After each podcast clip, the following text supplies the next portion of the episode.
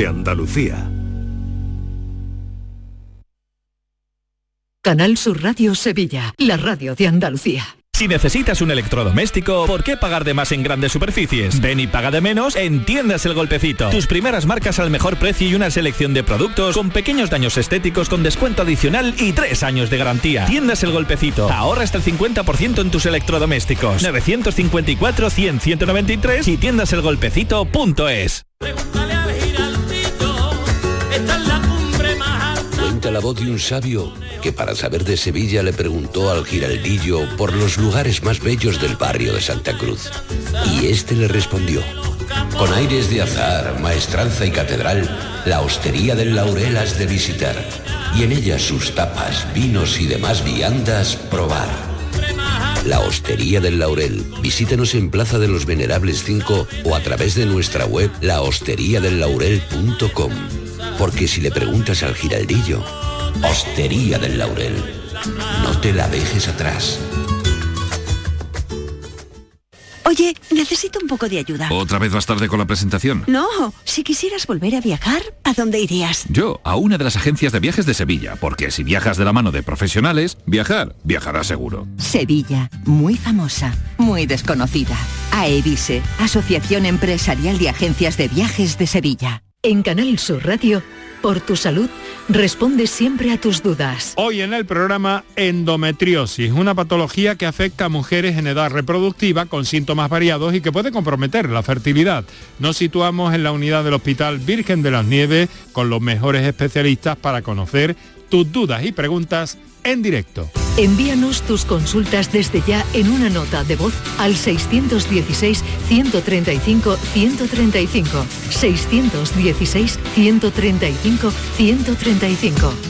Por tu salud, de lunes a viernes, desde las 6 de la tarde con Enrique Jesús Moreno. Súmate a Canal Sur Radio, la radio de Andalucía. La mañana de Andalucía con Maite Chacón. Por si el tiempo me arrastra a playas desiertas. Hoy cierro yo el libro de las horas muertas. Hago pájaros de barro. Hago pájaros los echo a volar. Más de uno habrá hecho pájaros de barro con lo que ha caído eh, en estos dos últimos episodios que hemos tenido de Calima. Yo con lo que tengo en el recogedor de mi casa podía hacer ahora una Un figurita de barro. muñequito, ¿no? Un muñequito para el Belén. Totalmente. ¿Y tú en la tuya? Bueno, lo que estamos viviendo en estos días con la calima es un hecho que no recuerdan ni los más viejos del lugar. En estos últimos días hemos vivido dos episodios de lluvia cargada de arena que ha teñido muchos cielos de este color naranja sepia que queda raro en las fotos. ¿A ti te está llegando también, te están llegando imágenes? de- Sí, en un principio piensa, le habrán puesto un filtro, pero son fotografías sin filtro. Reales, sí. Son fotos reales. Este fin de semana pasado en Málaga ha sido brutal. Tremendo, ¿eh? De, Juana- de Genalguacil precisamente me llegó a mí un- una imagen el otro día impresionante. Bueno, pues la Agencia Estatal de Meteorología ya anunció ayer la llegada de otra nueva ola de polvo subsahariano sobre el sur de la península, aunque menos intensa, ¿eh? también han dicho que estas dos anteriores. Málaga, Almería, Granada, también el campo de Gibraltar, se han llevado la peor parte de este fenómeno, aunque en menor medida ha afectado a casi toda nuestra comunidad. Y seguro que muchos de nuestros oyentes han limpiado pues sus terrazas, sus patios, los coches y las azoteas este fin de semana. La pregunta es si quizás se han precipitado al hacerlo, porque ya hemos visto que ha vuelto a llover. Y le queremos preguntar a nuestros oyentes, ¿ha vuelto a llover barro en su pueblo? ¿Cuántas veces ha limpiado su patio estos últimos días? ¿Cómo se ha encontrado esta mañana su coche? Porque yo no la ve, pero esta mañana estaba otra vez lleno de mijita de barro. ¿Tiene algún truco? Hay gente que tiene truco, que nos ayude a limpiar esa arenilla que se mete en todas las rendijas. Bueno, pues ya están llegando mensajes y puede hacerlo también usted al 670 940 200. Hoy el, el diario Málaga hoy publica que eh, se agotan las hidrolimpiadoras en las tiendas de Málaga. Esas limpiadoras que se la utilizan agua para limpiar, ¿no? Pues se están agotando porque la gente se ha, vuelto loca comprando hidrolimpiadoras. Siempre he limpiado el coche con una manguera y un trapito, ¿no? Primero un manguerazo y después el trapito para los rincones, ¿no? Sí, pero, pero no es tanto el coche, que a lo mejor también, sino el patio, la terraza, el balcón, ah, que han quedado... una manguera a presión, ¿no? Exactamente. Bueno, vamos a hablar con Javier Aguilar, que es compañero nuestro del Servicio de Meteorología de Canal Sur Televisión. Hola Javier, buenos días. Hola, buenos días, ¿cómo estáis? Muy bien, bueno, lo primero que nos gustaría preguntarte es si ya tenemos, podemos ya limpiar el patio con tranquilidad o nos esperamos unas horitas más. Mm, bueno, sí, la calima va a retirarse ya más completamente mañana.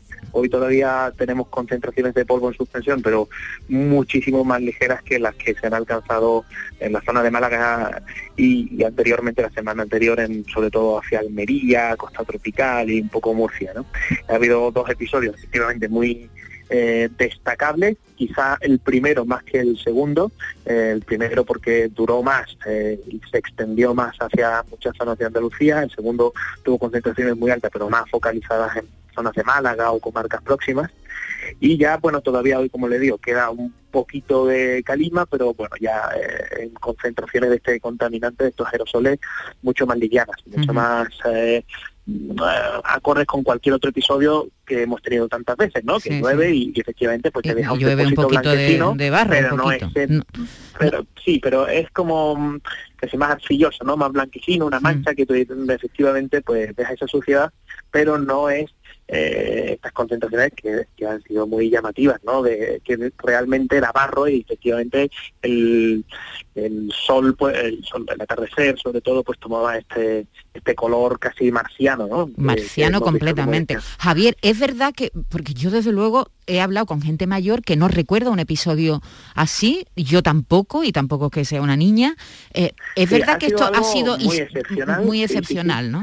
Em, fíjate, eh, este tipo de micropartículas eh, son realmente un contaminante, su origen es natural, mineral, son bueno pues partículas de esa zona desértica del norte de África, que son tan livianas que una vez eh, por algún motivo, puede ser una tormenta o, simplemente por el propio flujo de viento, pues eh, se mantienen en suspensión, son trasladadas kilómetros. Hay que decir que incluso llegan a cruzar eh, todo el Atlántico y se han hecho muchos estudios de que este tipo de depósitos minerales son un fertilizante fundamental en el Amazonas. o sea que fíjate hasta dónde llega este, el transporte o este, esta dispersión de partículas minerales que, como digo, también se consideran un contaminante porque, mm, bueno, pues como hemos visto, son molestas a los ojos y, y en el sistema respiratorio, pues no en sí que lleguen a causar problemas, pero sí que pueden agravar patologías previas, ¿no? Siempre se clasifican las micropartículas en función de su tamaño, eh, si son inferiores a 2,5 micras o si son inferiores a 10 micras, las más peligrosas son las más finas, eh, inferiores, como digo, a 2,5 micras, que son las que incluso de los pulmones pueden llegar a los alveolos y pasar a la, sangre, y entonces esas serían las más graves. Y se considera un aire contaminado cuando tienes eh, por encima de 40 microgramos por metro cúbico, y se han alcanzado concentraciones de 300, puntualmente 500 microgramos por metro cúbico. Es un aire de una calidad bastante mala. Javier, yo sé que tú no eres adivino, pero como eres meteorólogo, te, te quería preguntar por dos cosas que se nos avecinan. Primero, la Semana Santa, que la tenemos a la vuelta de la esquina, pero antes, por ese fenómeno de ola fría o nortada que hemos leído en algunos medios, que se avecina para el jueves y el viernes. Eh, ¿A qué zona de Andalucía va a afectar? Sí, eh, vamos a pasar. Todavía hoy está terminando de cruzar una zona de bajas presiones, está dejando algunas lluvias en zonas del el centro de Andalucía. esta tarde se activarán un poquito, pero lluvias muy dispersas y en general débiles en zonas de la costa atlántica. Por la noche se irá trasladando esa inestabilidad a la costa mediterránea, con lluvias que, insisto, no deben ser muy relevantes. Por la tarde mañana, pues se activarán también un poco ya los chubascos en zonas más bien del este de Andalucía, puede haber alguna tormenta, pero en principio no deben ser lluvias muy cuantiosas. Y todavía incluso el jueves por la tarde o tramo central del día puede haber algún chubasco. Vale, y ya paramos de recibir borrascas de momento y cambiamos el patrón atmosférico que nos ha acompañado todo el mes de marzo. Además va a coincidir con el cambio de mes. Y entramos efectivamente en una situación de norte. Las situaciones de norte eh, reciben mucha información por la prensa nacional, porque es cierto que en el norte del país afecta mucho, claro, en el norte. Pero ese cambio es más paulatino conforme más llegamos al sur, como es lógico, ¿no? Es cierto que pues si estamos con temperaturas por encima de los 20 grados o en torno a los 20 grados en toda Andalucía, el sábado pues más bien estaremos en torno a los 15, ¿no? Hablando en, términos muy generales. Y que eh, alguna precipitación en la noche en la, tarde del jueves pues puede caer incluso algo de nieve en torno a los 1000 metros, 1200. Entonces, bueno, pues va a suponer un cambio el sábado convendrá que no nos coja despistados, ¿no? que nos abriguemos un poquito más por la noche, sobre todo he visto mínimas de un grado en Granada, por ejemplo, el sábado, es decir, que en algunos sitios sí, va, También muchas veces es más la sensación térmica que te deja el, viento de norte si estás en un lugar expuesto, ¿no? O estamos en, en zonas altas, en Sierra Nevada o en, o en zonas de cierta elevación, pues el viento de norte pues castiga un poquito más. Pero eh, lo, como digo, bueno, pues eh, ténganlo en cuenta, pero que sí que es cierto que, que no, eh, habrá nevadas en zonas de montaña de la mitad norte del país, pero mm, en el caso de Andalucía, pues las situaciones de norte, hasta que lleguen al sur, pues se van mm, gastando bastante. Estupendo. Bueno, pues entonces, una pregunta rápidamente. Limpiamos el patio ya, ¿no? Si te esperas a mañana, mejor. Mejor, vale, perfecto, estupendo. Muy bien, Javier, un abrazo. Venga, un abrazo. Y muchas gracias. Bueno, ya le preguntaremos a Javier cuando la semana que viene por la Semana Santa. Sí, porque yo creo que es pronto, ¿no? Quedan sí, todavía dos semanas. Pronto. En un principio se dijo que va a hacer mucho calor, ahora vemos que está algo inestable, al menos hasta la semana que viene. Tú también te has tragado un hombre del tiempo, por lo que veo. Sí, bueno, pero no, no por procesiones, que yo no soy mucho de procesiones, sino para. Porque, porque te quiere ir a la playa. Para quitarme pues del no medio. Te, no te vayas este año. ¿No me voy a ir este año a la playa? Tú tampoco. Venga, vamos a empezar 670 940 200 a escuchar lo que nos cuentan. Buenos días, soy Loli de Granada. Mira, yo trabajo limpiando y llevo en una pesadilla como dos semanas, porque limpio en ocho sitios diferentes a la semana. Entonces, a cada sitio que voy, barro que me encuentro. Mm, yo ya no sé si llorar, si reírme o lo que hacer, pero que esto es lo nunca visto. Es mi pesadilla. Buenos días.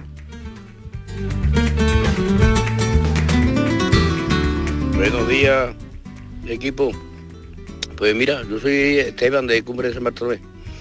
Y mi pensamiento es que lo que ensucia el cielo, que el cielo lo lave. Así que cuando llueva el coche, pues se lavará el coche. Pero ¿sabe qué pasa, Maite? Que hay gente, yo tengo un amigo que se le cae una cagarruta de gorrión y la está limpiando al momento porque piensa, va a pensar que la gente opine de él que es un guarro. Entonces, imagínate ese amigo mío cuando ve ese coche manchado de barro por todos lados. Sí, no, es que llega un momento en que yo, yo lo, he, lo he pasado ya por la máquina dos veces, ¿eh? En el primer episodio y en el segundo. Y esta mañana ya había barro otra vez en el Porque tú temes que te ponga un vecino lava los guarros, ¿no? No, no, no, ves que por lo menos por fuera, ya por dentro, a lo mejor coche no está tan limpio, pero por, por fuera no me gusta llevarlo muy sucio. ¿Tú sabes que se dice que la personalidad de una persona también se ve en cómo tiene el coche por dentro? Sí, mm. sí, yo ahí soy, soy un poquito más desordenada. desordenada. desordenada, hombre, puerca no, pero un poquito desordenada sí. Buenos días, Canal Sur, en nada que Gracias por las mañanitas tan buenas que me hacéis. Maite, encantada de estar contigo. Eh, yo he lavado el coche, bueno, mi marido lo, le dio un manguerazo en una solinera el sábado ah, a, mediodía o así. Y llega, llegando a la, a la casa por la noche, lo metimos en el, garaje que no está cubierto, solamente tenemos un toldo y cae un chaparrón y se ha puesto otra vez. Así que ya no lo lavamos más. Mi terraza, es barro puro. Tengo que tener cuidado porque resbala, uf, que se mm. resbala, eh, pero no quiero gastar agua. Así que aquí estamos aguantando. Y como aquí en Algeciras eh, no cae nada más que cuatro gotas, pues no se limpia. Así que a esperar, no queda otra. No se puede gastar agua. Venga, buenos días. Yo tengo una costumbre a llegar a casa que me la impuso mi mujer, llegar y dejar las zapatillas. Claro, descalzarte. Descalzarte y nos ponemos las zapatillas de estar por casa, cosa que yo no entendía antiguamente, pero ahora lo entiendo mucho más, porque es que venimos con las suelas llenas de barro. Claro, no, y además eh, estamos hablando de, de la limpieza doméstica, de los coches, pero ¿y las calles? Mm, no es fácil para un ayuntamiento de pronto tener que baldear todas las calles. Hay calles que están realmente asquerosas. Sí, parece que estamos en Marruecos. Sí, sí, sí. Buenos días, Maite David. Jesús, ¿cómo no está? Pues también pague. Venga, buenos días. Pues antes de montarme en el coche, que ya pongo esto en silencio para no cogerlo más. Yo he lavado el coche, bueno, yo no lo he lavado, lo ha lavado mi marido. Yo tengo, él tiene un coche blanco y el mío es azul. Imaginaros el azul como está de mierda, bueno, y el blanco lo demás. Y el sufrimiento que tiene aquí porque el coche está sucio. Bueno, pues ya se lavará, como digo yo. Ya vendrán lluvias sin calima y me, me lavará el coche. Yo lo lavaré más una vez. Él no sé ni las de veces que la, que la habrá lavado. Las ventanas, pues mira, las tengo opacas. ¿Para qué vamos a decir que están translúcidas? Están opacas.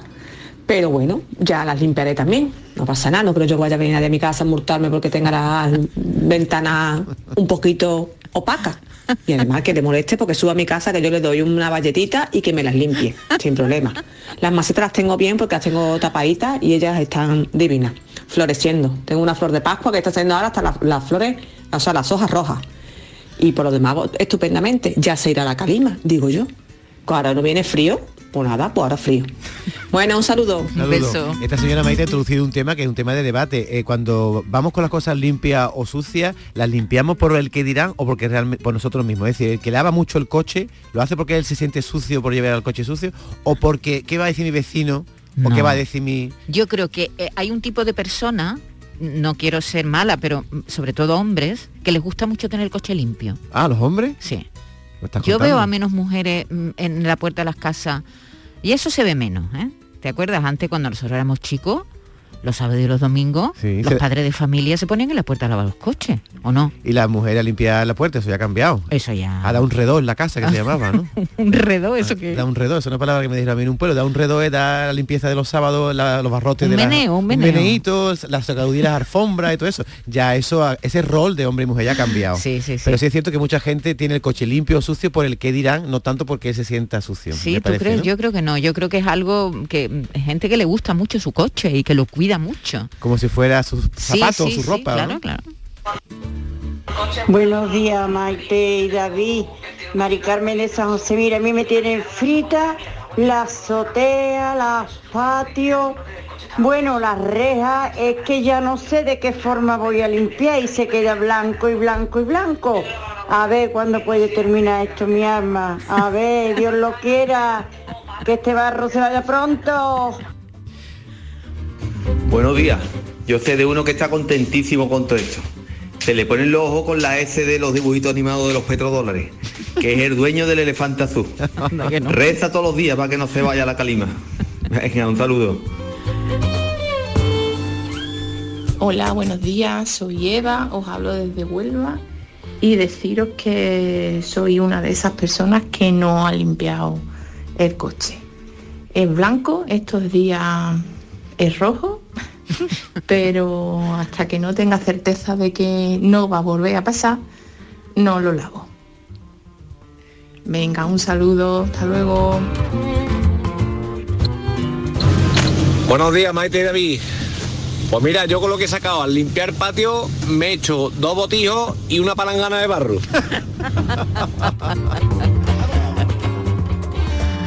Buenos días, Vigorra, José Ramón desde Granada. Pues nada, comentaros que respecto al polvo sahariano, pues la naturaleza es sabia y siempre nos recuerda que el gotelé no pasa de moda. Venga, buen día, adiós. Al fin- una cosa, Maite, al final lo de esto del elefante azul no ha sido para tanto, porque el otro día entrevistamos... Que no ha sido para No, me tanto. refiero a que ellos se frotaban las manos. Las colas y- que había. y ah, sí, tú has visto, yo es que colas, cuando vi... tremenda. Pero cuando vi mi coche así y vi que venía otra calima, digo, ¿para qué? Entonces mm, hubo mucha gente que se, ¿no? Que se, arre- no, no, que se paró y dijo, vamos a esperar. Pero ha habido ha habido cola cola mm, grande. ¿Tú has ¿eh? visto cola en tu- en el lavadero de tu pueblo? Por supuesto, he tenido que buscar varios lavaderos porque había el fin de semana ha habido mucha cola. Sí, sí, sí, para limpiar el coche seguro. se- no sé yo si algún amigo que tenga un- una máquina limpia mm, coche nos quiere llamar. El otro día hablamos con uno que estaba encantado, acuérdate, la risa le salía la risa por las orejas. ¿Tu coche de qué color es?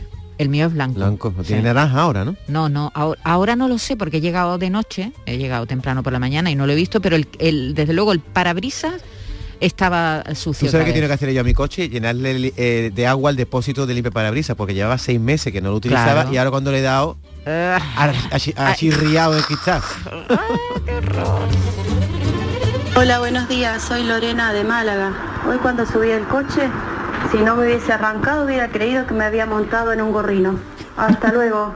Lo de Málaga ha sido tremendo, ¿eh? He visto imágenes de, de, eh, gente con las piscinas llenas, los patios, los jardines. El que tiene una piscina, ¿qué hace? Cuando la piscina se le llena de, de barro, ¿tiene que tirar el agua o se puede limpiar? No lo sé, el agua habitualmente se mantiene durante años, ¿eh? no hay que limpiarla, pero cuando cae tal cantidad de barro, no lo sé si habrá que esperar a que decante y que caiga todo abajo en la superficie o eh, si ese agua se puede salvar o no. Claro, no lo me- sé. me imagino que las Sería, piscinas- es una pena, si hay que cambiar agua de las piscinas, imagínate, Bueno. porque con el- la sequía que tenemos. Pero, por ejemplo, en Málaga, las piscinas de Málaga estarán amarillas, ¿no? Hoy, ¿no? Sí, sí, a mí me ha llegado una foto de un par de piscinas completamente como si fueran unas charcas de rana, vamos, unas charcas de rana inmunda llena de barro. Buenos días, Maite y David. Mira, yo trabajo en un chalet y tú no sabes el barro que hemos quitado. Bueno, he quitado, porque, bueno, y el jardinero también. Madre mía de mi vida, estuvieras en tu casa, pues lo harías poquito a poco, pero cuando tú estás trabajando, lo tienes que quitar sí o sí. Mira, y luego cuando el viernes volví y lo volví a ver tú, yo dije, tierra trágame. Madre mía. Bueno, buenos días. Buenos días. ¿De cuándo tú eres? El otro día limpió mi mujer la, azotea y le digo, y me dice, me ha pegado, me ha pegado una pesada de limpiar ahí en la azotea. Le digo, pues no tiene que ver limpiar porque viene otra vez agua y otra vez calima. Uno me diga eso, lo digo, claro. Esto hasta que no pase por lo menos todo este mes va a ser de calima. Además, me, me lo dijo eh, Miguel Bosé, que, que eso no era, de eso no viene del Sahara, eso viene de, de eso es del, del pimentón de la Vera. Es un escape que había ahí en, en Cáceres y es pimentón de la Vera, según Miguel Bosé. Venga, un saludo. En el Valle de Jerez, ¿no? Ay, Oye, el pobre Miguel se la cayó Te otra. voy a decir una cosa que me vas a criticar muchísimo, pero igual que dice, dice esta señora que le dio coraje limpiar el barro y encontrárselo al día siguiente, con las pelusas pasa igual. Yo le digo a mi mujer, a ver, ¿para qué quita las pelusas? Si dentro de tres o cuatro días va a haber pelusa debajo de la cama otra vez, digo, déjala un ratito ahí y ya la quitaremos y nos ahorramos un viaje, ¿no? ¿A que me va a criticar? Mm, No, cada uno que haga lo que quiera en su casa. Yo no limpio las pelusas todos los días, las pelusas que se queden allí un tiempo, porque si las quita van a aparecer otra vez. De un par de piscinas completamente. Buenos días, David. Y equipo, mira, la- eso se coge el agua y se deja que se siente abajo. Y cuando está sentado abajo se aspira a la calle y después se rellena, pero no hay que tirarla toda. Una vez, otra vez, otra vez hasta que se aclara. Y yo tengo cinco, las limpié la semana pasada, estuve sábado, domingo trabajando y, y al otro día otra vez igual. Y ahora está peor que antes. O sea, estoy de barro hasta allí. Claro. Lo del desierto había que cogerlo y meterlo todo en la cárcel.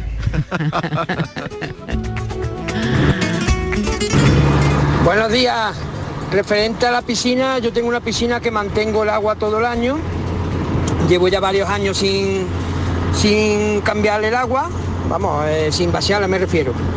Y nada, lo que simplemente lo que he hecho que he dejado que todo el barro se lleva ya al fondo y le metió el limpiafondo, evidentemente tirando el agua porque ese agua va al desagüe. He tenido que bajar un poco la piscina de, de agua, pero bueno, eh, el agua está más o menos turbia, pero en fin, yo creo que la, que la podré salvar, porque es una triste guasa con, con la falta de agua que hay, pues tenés que llamar, o sea, te, perdón, tenés que llenar la piscina de nuevo. Bueno, pues esto es lo que hay. Fíjate la cantidad de, de gente, ¿no? Gente que, que se dedica a, mm, a limpiar las casas, que se ha dado un lote de trabajar, y limpiadores de piscina. Buenos días, equipo Vigorra, Maite, David. Aquí un limpiador de piscina. Nada, la piscina floculante, motor pagado, apagado, se va se va la calima abajo al suelo, luego desagüe, se quita el agua, se quita un poco de agua, se quitarán unos 10 centímetros más o menos del fondo y nada, a limpiar. Ahí les he mandado una foto. Una es antes de la lluvia y otra es después. Gracias Marcelo de Mijas. El Muchas gracias, Marcelo. Fíjate, ¿eh? Mm, gente que está ahí a tope ahora mismo, limpiando piscinas a tope. Bueno, enseguida están aquí Carmen Camacho con sus palabras, Alfredo Valenzuela, que nos trae una recomendación literaria muy interesante, no se lo pierdan. Vamos a hacer una pausa muy pequeñita y estamos aquí con ellos. Si estás desesperado y no puedes dormir, cambia de colchón. Descansa en casa te lo pone muy fácil con unos descuentos increíbles. Compra tu nuevo colchón de matrimonio, hecho a medida, a tu gusto, según tu peso, tu edad y tu actividad física, con tejido Fresh Reds para estabilizar tu temperatura corporal mientras duermes. Te lo encuentras con un 50% de descuento. Sí, sí un 50% de descuento. Llama ahora al teléfono gratuito 900-670-290 y un grupo de profesionales te asesorarán qué colchón necesitas sin ningún compromiso, claro está. Así que ahora por comprar tu nuevo colchón de matrimonio personalizado, Descansa en casa te regala otros dos colchones individuales también personalizados. Pero aquí no acaba esta gran oferta. No, no, porque para que descanses como te mereces, Descansa en casa te regala las almohadas de las mismas medidas que tus colchones en viscoelástica de gran calidad. Además, si eres de las 50 primeras llamadas, te regalan un aspirador inalámbrico ciclónico de gran autonomía con batería de litio a que no habías oído nada igual. No me extraña, es una gran oferta. Llama e infórmate. El teléfono es gratuito. 900-670-290. Y decídete de una vez por todas a cambiar tu viejo colchón por uno nuevo con un 50% de descuento. Y llévate gratis dos colchones individuales, las almohadas de viscoelástica y un aspirador inalámbrico. Llama e infórmate 900-670-290. Llama y compruébalo. 900-670-290.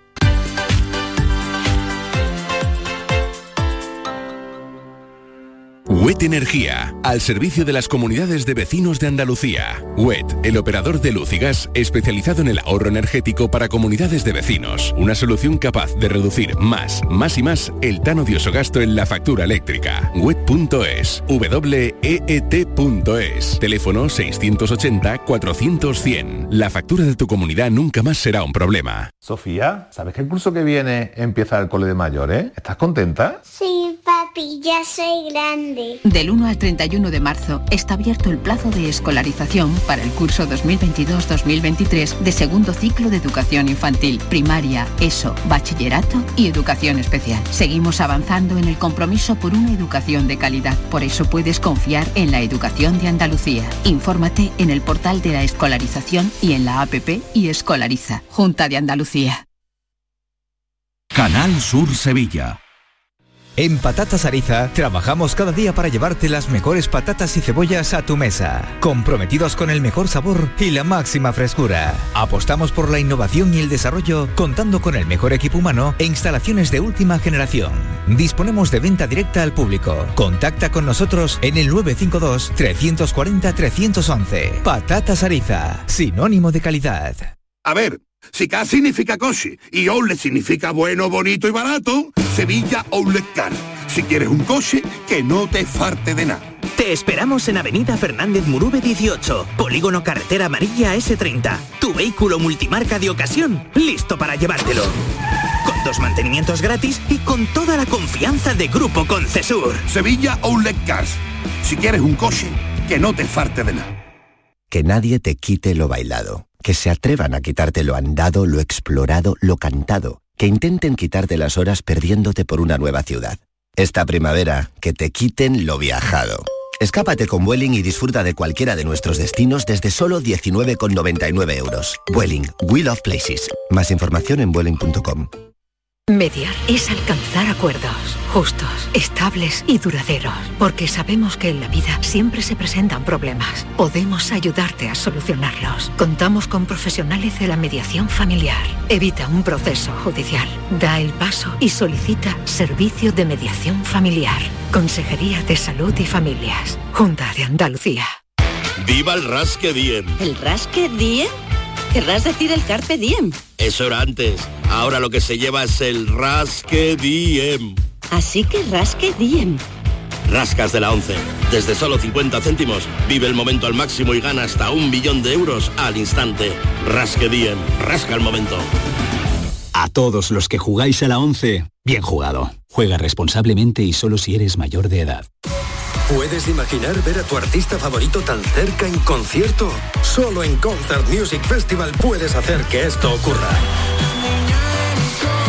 Sebastián Yatra en concierto en Concert Music Festival el 17 de julio. Entradas a la venta en Ticketmaster. Vive una experiencia única. Sebastián Yatra en Concert Music Festival Chiclana de la Frontera el 17 de julio. Patrocina Finetwork, patrocinador principal Lenovo. La mañana de Andalucía con Maite Chacón.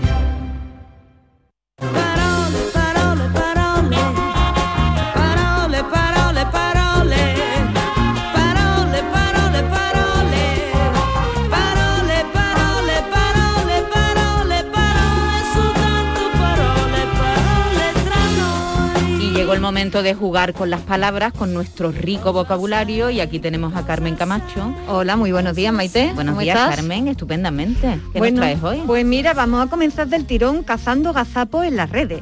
Empezamos con un resbalón de los gordos de esos verbos tan peligrosos que llamamos verbos irregulares, que hay quienes los conjugan como Dios le da a entender. Y en vez de roto decimos rompido, por ejemplo, ¿no? Y en vez de se rió, se rilló, también lo escuchamos eso, ¿eh? Y maravillas por el estilo. Pensando en ello me acordaba de aquella letrilla popular que decía así, escucha, escucha. Es verdad que te quisí y tu madre lo supió. Es verdad que te quisí y tu madre lo supió. Fue porque yo le dije que te casabas con yo. Toma ya, toma ya. Es verdad que te quisí y tu madre lo supió. Fue por eso que yo le dije que te casabas con yo. Maravilloso, Eh, ¿eh? maravilloso. la verdad. Una, una J, ¿no? Una J. Los verbos irregulares traen sobre todo por, la calle de la amargura a los que estudian eh, nuestra lengua. ¿no? Hombre, eso, eso es un dolor, Es es un dolor. Y a lo los niños complicado. pequeños también, ¿no? Eh, eh, siempre están diciendo los verbos Claro. irregulares, lo están Como conjugando has dicho, se me ha rompido. Eso es, eso es. Lo dicen mucho los niños. sí. Pues en esta línea, en estos días, ha sido tendencia en Twitter la conjugación de la primera y la tercera persona del singular del pretérito perfecto del verbo proponer, que es, ¿cuál sería? Yo, yo he propuesto. He propuesto, o él o ella ha propuesto, ¿verdad? Es propuesto y no proponido. Suena fatal, ¿no? Uf, pues proponido lo que ha escrito la diputada de Vox, Carla Toscano, en una respuesta que le ha dado al ministro de Consumo, Alberto Ganzón. Le decía en concreto lo siguiente, tú dedícate a los pedos de las vacas. ¿Has proponido algo sobre eso? Claro, inmediatamente los usuarios de Twitter han hecho algarabía de la cosa. Pues bueno, resulta que esta diputada dejó caer su proponido acaso hecho. Guardaba bajo la- el aparente gazapo un dardito envenenado. Ese proponido que escribía era la puya a Garzón porque hace más de un año fue el ministro el que dijo proponido durante una entrevista, lo que le costó unos pocas Se- se lió, ¿no? Se lió y dijo proponido. Y entonces, claro, ella le hacía chanza de la cosa diciendo también proponido y bueno, pues ya, mm, ya ven, ya ven, así andan tirándose las conjugaciones a la cabeza ya, ¿eh? Aquí hoy vamos a aprovechar para recordar a nuestra distinguida audiencia algunos de los errores más comunes a la hora de conjugar verbos y así no evitamos que los cultísimos usuarios de Twitter, que por lo visto son todos catedráticos de filología, se vengan a reír de nosotros. Vamos allá. Claro, Carmen, porque proponido suena muy mal, pero hay conjugaciones que están mal dichas, pero suenan muy Suenan bien. estupendas, por ejemplo. Como esta que vas a contar tú El ahora. verbo andar, ¿no? Claro. Eh, que solemos meter la pata muchas veces y decimos andé. ¿no? Andé. Es que andé suena bien. Claro, y lo decimos habitualmente y yo por lo menos me- eh, tengo que pensármelo, ¿no? ¿Cómo sería? Anduve. Pero, Anduve. pero anduve no suena bien. A mí no Como me el bien. chiste, ¿no? Dice andé, no se dice andé, se dice anduve, dice, sí, anduve mareado unos cuantos días, pero luego, luego ya se me quitó. Y bueno, ¿y de reducir? Reduje. Reduje o redujo, ¿no? No redució. Hay que tener Eso cuidado. suena mal, reducción A ver, suena mal. esta es difícil. De prever, primero, el verbo prever. ¿Es prever o prever? Es prever. Muy bien, Es muy prever. bien. Porque es el, verbo ver con el prefijo pre, ¿no? Exactamente. Pero se utiliza mucho prever. Prever Muchísimo, muchísimo, muchísimo, Es prever con una E, ¿vale? Mm. No prever. ¿Y qué se dice? ¿Preveyó o preveyendo o previó y previendo? Deberá hacerse como el verbo ver, ¿no? De si ver es vio, pues previó, ¿no? Muy bien, muy bien. Ojito con este porque aquí metemos la pata que da gusto, ¿eh? Y decimos preveyendo y cosas por el estilo, ¿eh? Como riyendo, ¿no? Que decimos también a Esto veces, creo que ¿no? realmente que es porque se confunde con el verbo proveer y la gente se Exactamente, hay una mezcla entre prever y proveer y entonces ya liamos el taco. Está, está muy bien observado esto que, que dices porque es exactamente así. Y eh, la última, bueno, la penúltima, con esta me lío yo mucho. Satisfacer. Vamos a ver, ¿cómo se dice? Satisfacío. ¿Cómo se dice esto? ¿Satisfacerá o satisfará? Satisfará. se dice. Eh, pero no me digáis, ¿eh? A mí me, a mí Hay me que cuesta mucho Sí, sí, hay que ¿eh? pensárselo, sí. Además son palabras que no us- son verbos que no usamos mucho. Eso es. Eso también es. influye. Eso es. Se diría la propuesta satisfará a los oyentes, ¿vale? Suena un poco raro y todo, porque por inercia solemos decir satisfacerá, pero que sepáis que está mal dicho. Es satisfará. Y lo que resulta una locura ya es el verbo asolar. Se dice mm, yo asolo el supermercado o yo asuelo el supermercado. Yo no tengo ni idea cuál es la, Oh, la está correcta. complicada, ¿eh? Yo, yo a solo, ¿no? Yo asolo, Diría yo. ¿no? Porque No yo es asuelo de poner, yo asuelo a lo mejor de poner suelo, de ¿no? suelo. Pongo la solería. Bueno, ¿qué sería? ¿Qué sería? ¿Yo a solo o yo a suelo?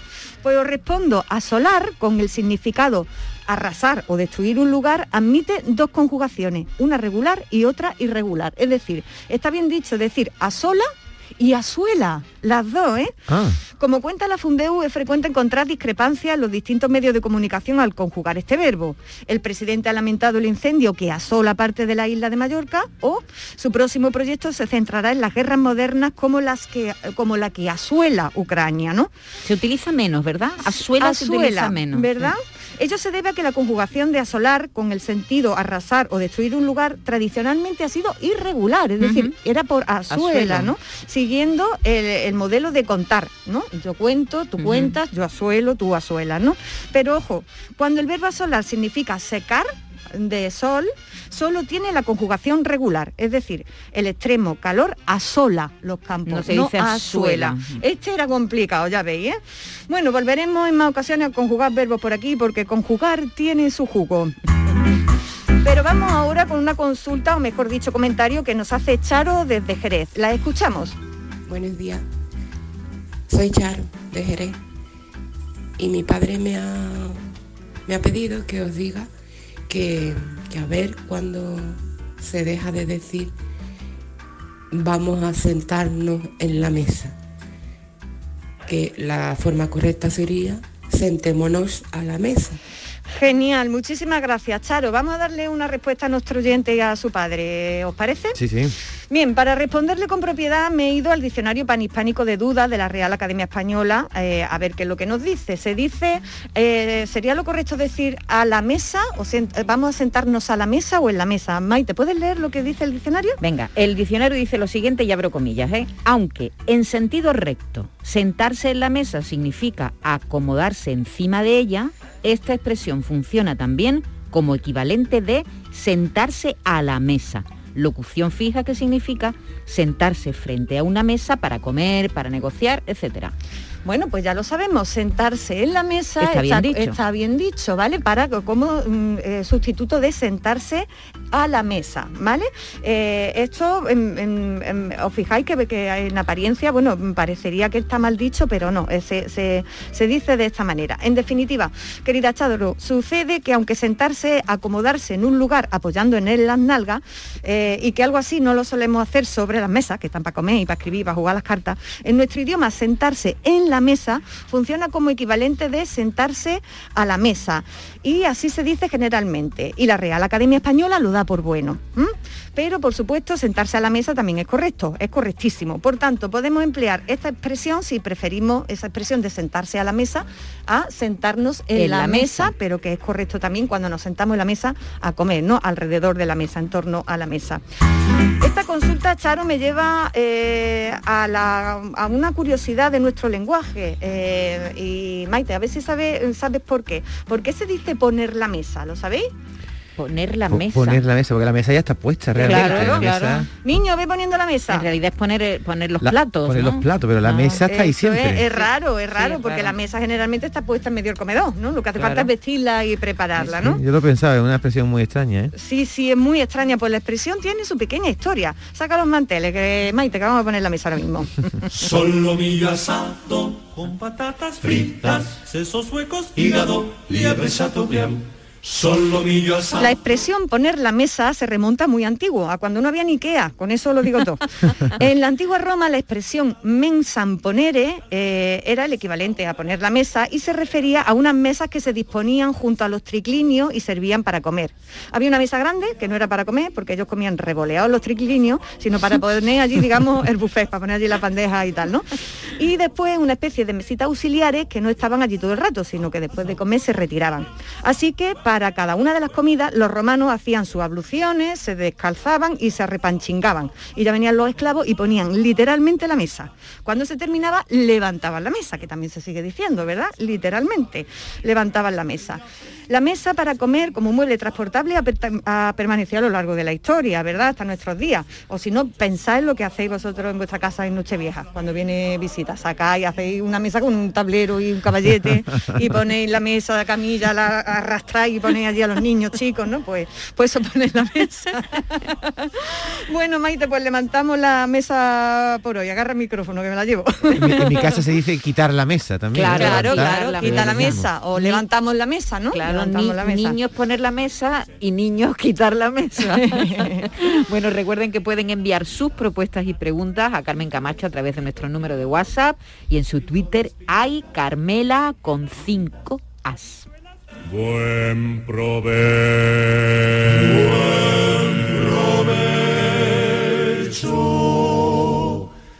Le haga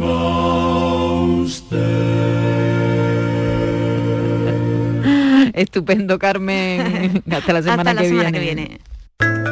En Andalucía, el agua es nuestra prioridad. Más transparencia con el Pacto Andaluz por el Agua. Más de 300 actuaciones impulsando la depuración. Más inversión en la restauración de cauces y modernización de presas. Más claro que el agua. Consejería de Agricultura, Ganadería, Pesca y Desarrollo Sostenible. Junta de Andalucía. Canal Sur Radio, Sevilla. Estrés, reuniones, planificaciones. Respira. Si eres autónomo, en Caja Rural del Sur te ofrecemos la tranquilidad que necesitas. Cuéntanos tu caso y nos encargaremos de todo. Te esperamos en nuestras oficinas. Caja Rural del Sur. Formamos parte de ti. El Mediterráneo y el Atlántico son testigos de una encrucijada de culturas, costumbres y gentes. Gastronomía, naturaleza y patrimonio emocionan en Ceuta, una ciudad con personalidad única. Descúbrelo desde 69 euros en tu agencia de viajes de confianza. Servicios turísticos de Ceuta. Ceuta, donde se unen las emociones. Airesur Today. La famosa tienda de camisetas de diseño Cities abre sus puertas en el centro comercial. Preguntemos a este chico. Hay mil diseños de Pamplin y Huituca. Están todas guapísimas. Efectivamente, se trata de un espacio único para los amantes de las camisetas. Ven a por la tuya o a por el regalo perfecto. Centro Comercial Airesur. Vive un gran momento cada día. Chano, no veas qué miedo cada vez que me llega la factura de la luz. ¡Tequilla! Con Hogar Solar ahorras tanto que eso ya no da yuyu. ¿Hogar Solar? ¡Claro! No como mi cuñado Alfonso que riega todos los días una lámpara creyendo que le va a crecer una planta fotovoltaica. Anda, apunta 955 31 80 80. Hogar Solar, la luz que te ayuda a ahorrar. La mañana de Andalucía con Maite Chacón.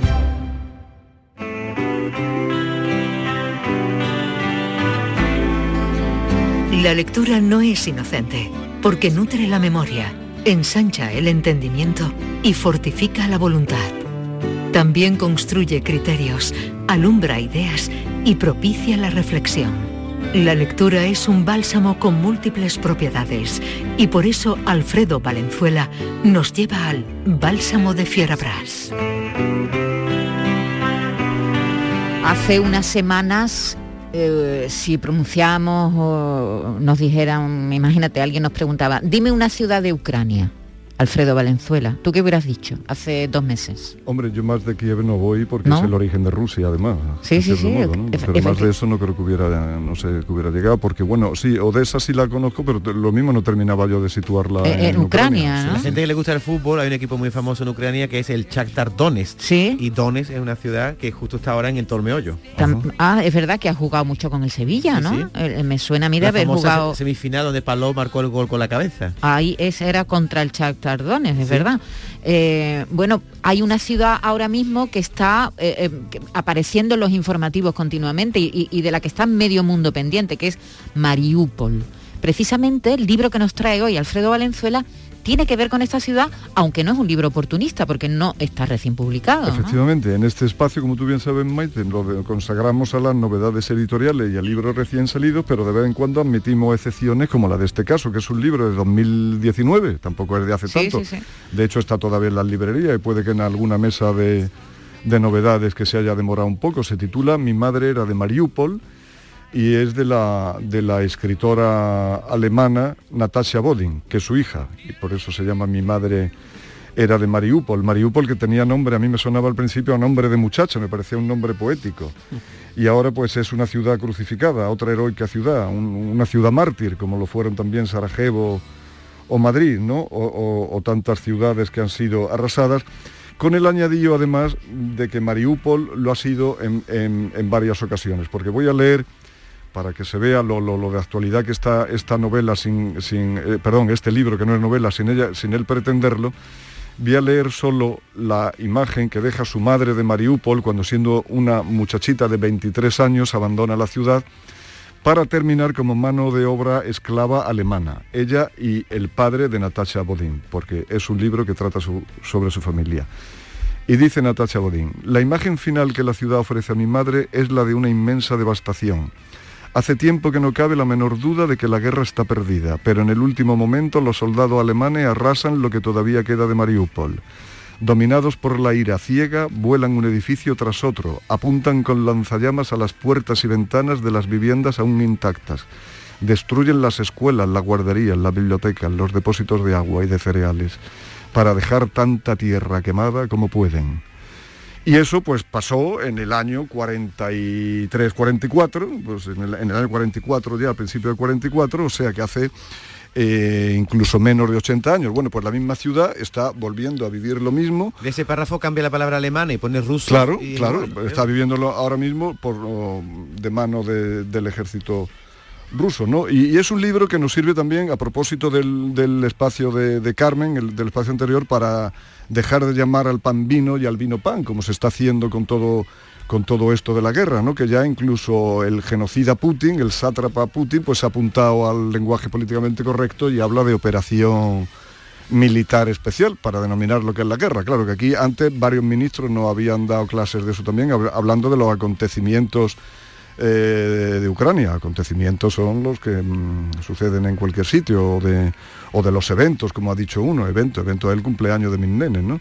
¿no? No una guerra con toda su letra, además una guerra de exterminio, como claramente es la que ha emprendido Putin, que si no va más allá, desde luego, es porque no puede, porque no puede y que veremos a ver si la gana. Pero bueno, esa, esa es otra historia. Natasha Bodin... Eh, bueno, una historia muy importante, acaba de cerrar uno de los periódicos, eh, el, el prácticamente el único medio de, comunicación que quedaba abierto en Rusia, que era un poco crítico con, con Putin. Sí, sí, y como admiro yo a la compañera de la televisión, que me tiene que perdonar la audiencia que no recuerde su nombre, porque hay que recordar los nombres de los auténticos héroes, y esa sí que es una heroína, ¿eh? eso sí que es eso sí que es jugársela y no vestirse de luto en televisión española cuando gobierna el PP. En fin, la diferencia es enorme.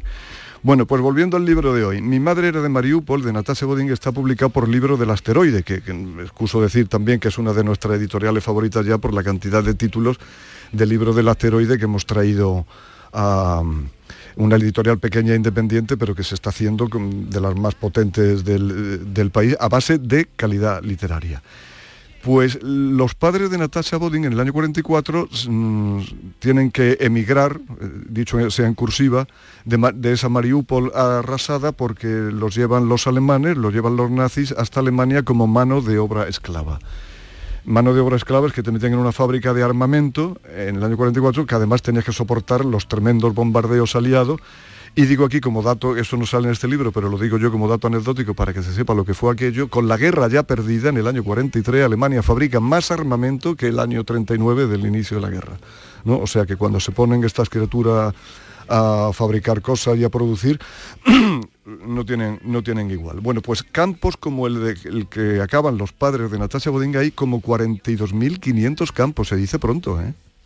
42.500 campos, algunos eran muy pequeñitos y auxiliares, 30.000 eran campos de trabajo forzoso. ¿Y que trabajaban esclavos? Esclavos, esclavos. Además, en la consideración que se les daba a, la gente del este, a los trabajadores del este, eran trabajadores del este, tenían que llevar un rótulo parecido a la estrella amarilla de los judíos, la consideración era la inmediatamente mm, anterior a los judíos. O sea, estaban en el escalafón más bajo antes de llegar a los judíos. Excuso decirte que mientras trabajaban y los cuidaban y apenas los alimentaban, cuando estaban enfermos los llevaban a una clínica donde en vez de cuidarlos se les ayudaba a morir con fármacos hacían exactamente igual con todos los recién nacidos hijos de estas mujeres. Natalia Bodín se salva de, de auténtico y puro impuro milagro porque nace, ella queda embarazada siendo trabajadora de su marido, siendo trabajadora esclava y ella nace pues justo, justo, justo al final de la guerra, ella es del año 45. La autora del libro del año 45. Del, libro del año 45 y se libra por los peros. Mira, el libro, a ver si yo soy capaz de decirte muy brevemente, se divide en cuatro partes. La primera de ellas es una quest, que siempre hemos dicho que es una investigación contada por el propio investigador de ella, que un día, después de haber hecho lo posible por averiguar cosas de su madre y desistir, se le ocurre teclear en internet, en el internet ruso, en un buscador ruso, otra vez el nombre de su madre. Y encuentra una pista. Esa pista la pone, hay un programa parecido al de Lobatón en Rusia, que se encuentra gente, ella recurre ahí. ¿Quién sabe dónde Rusia? Exactamente, pero claro, con la historia de Rusia, ya ves tú, de 41 millones de muertos en la Segunda Guerra Mundial, 21 son rusos. Eh, desaparecido, excuso decirte, son lo mismo. Entonces eh, es, imposible por la lista de espera que hay. Pero sin embargo da con un erudito, con una especie de jubilado que se dedica a investigar cosas de estas y él le pone en la pista de su familia. Y entonces ella en unas pocas semanas averigua lo que no averigua en toda su vida de su familia. Porque su madre eh, muere joven, ¿o la madre? Su madre se suicida, que a eso íbamos a llegar al final, se suicida con 34 años cuando ella tiene el año que ella va a cumplir los 11, o sea, en el año 56, y que su hermanita tiene 5. ¿no? y viven en una especie de chabola eh, que luego pasan a una casa mejor que hacen los alemanes para la gente que se queda allí. Ellos tienen el sueño siempre de emigrar a América, cosa que no lo consiguen. Y su padre termina eh, pasando más tiempo fuera que dentro en un coro de cosacos, porque el, de cosaco apócrifo, pero se busca la vida por Alemania porque así gana más dinero que en una fábrica de gallinas que trata de montar y demás. Y, sí quiero decir eso, que el libro, siendo una unidad perfecta y leyéndose muy bien y siendo Natacha Bodín una escritora de las que no solo te pone el vello de punta, sino que no te deja dormir, se divide en cuatro partes. Esa primera donde ella cuenta la peripecia investigadora hasta dar con su madre. Cuenta, por ejemplo, que lo que más le satisface de toda, de toda su aventura investigadora es esto es lo que la une a su familia porque da con que un tío de su madre había sido un barítono. Y ella pertenecía a la burguesía ucraniana, lo cual casi es mejor ocultarlo y su madre lo ocultó siempre porque eso lo único que hacía era jugar en contra de ella, tanto por el lado de Stalin como por el lado como por el lado de Hitler. la segunda parte del libro es que eh, haciendo esta búsqueda un familiar retirado suyo, muy alejado de ella, le consigue los diarios de una tía suya y describe cómo era la Rusia, la Unión Soviética y la Ucrania del momento. La tercera parte la dedica a la huida, bueno, a la huida, a la deportación de los padres hasta Alemania para trabajar y la cuarta y última, cuando uno cree que ya no puede conocer más horror, ni más miseria, ni más sufrimiento, es ella sus recuerdos de infancia con su madre y con su padre en aquella chabola desde que nace. Y tiene recuerdos desde luego desde que es muy niña, muy niña, muy niña. Y no me extraña porque la criatura vive unas cosas que difícilmente, difícilmente se pueden olvidar. Con el, con el genealogista este que busca cosas, que es un genealogista que él mismo en su propia familia ha llegado, no sé si hasta el siglo XIV, es un tipo absolutamente extraordinario, se llama Constantín, además le hace honor el nombre, por, la constancia que ponen las cosas, ¿no? este llegó a encontrar el ala del avión caza en la que derribaron a su tío. La llegó a encontrar haciendo trabajo de arqueólogo para demostrar que su tío no había sido un traidor, porque Stalin tenía la siguiente cosa, a los trabajadores deportados de manera obligada por los alemanes les obligaba que se suicidaran y si no se suicidaban eran traidores a la patria. Y lo suicidaba él, ¿no? Claro, a la vuelta, a la vuelta no le cabía duda que se suicidara. De hecho, la familia de Bodín los pasa canuta en Alemania porque además allí los alemanes, salvo contadas excepciones, los tratan mal, incluso los alemanes vencidos, cree que son una especie de infrahumanos, que es lo que le llamaba el régimen nazi, eran infrahumanos todos los trabajadores del este.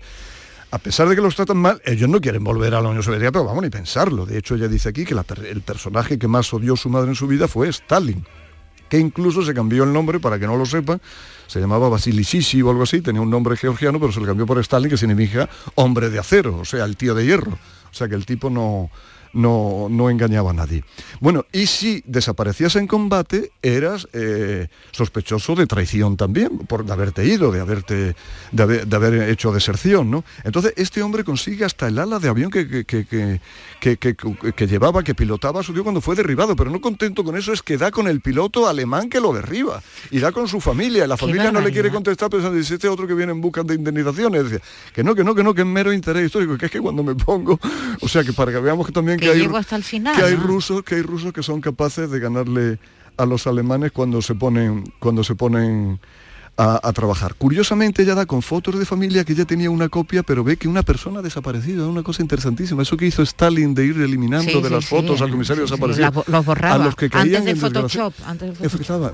Pues yo no sabía que eso se hacía en la, en la vida normal y con las fotos de familia. La gente, porque pudiera traerle consecuencias, también los eliminaban. En fin, es un libro muy, muy recomendable y que por la lamentable actualidad, pues está muy, muy de actualidad. Mi madre era de Mariupol Natasha Bodín en Libros del Asteroide. Una lectura muy recomendable, pero también, también muy, muy, muy triste. Muy bien, muchas gracias. Muy interesante esta recomendación. ¿eh? Te tendremos en cuenta, como hacemos siempre. Ay, pues muchísimas gracias. por traernos estas lecturas. Y a los oyentes también por aguantarme estos 10 minutitos. Eh, que enseguida vamos a oír el boletín de las noticias, que llega ya a las 11 de la mañana en punto. Y nosotros estamos aquí en un Pispas.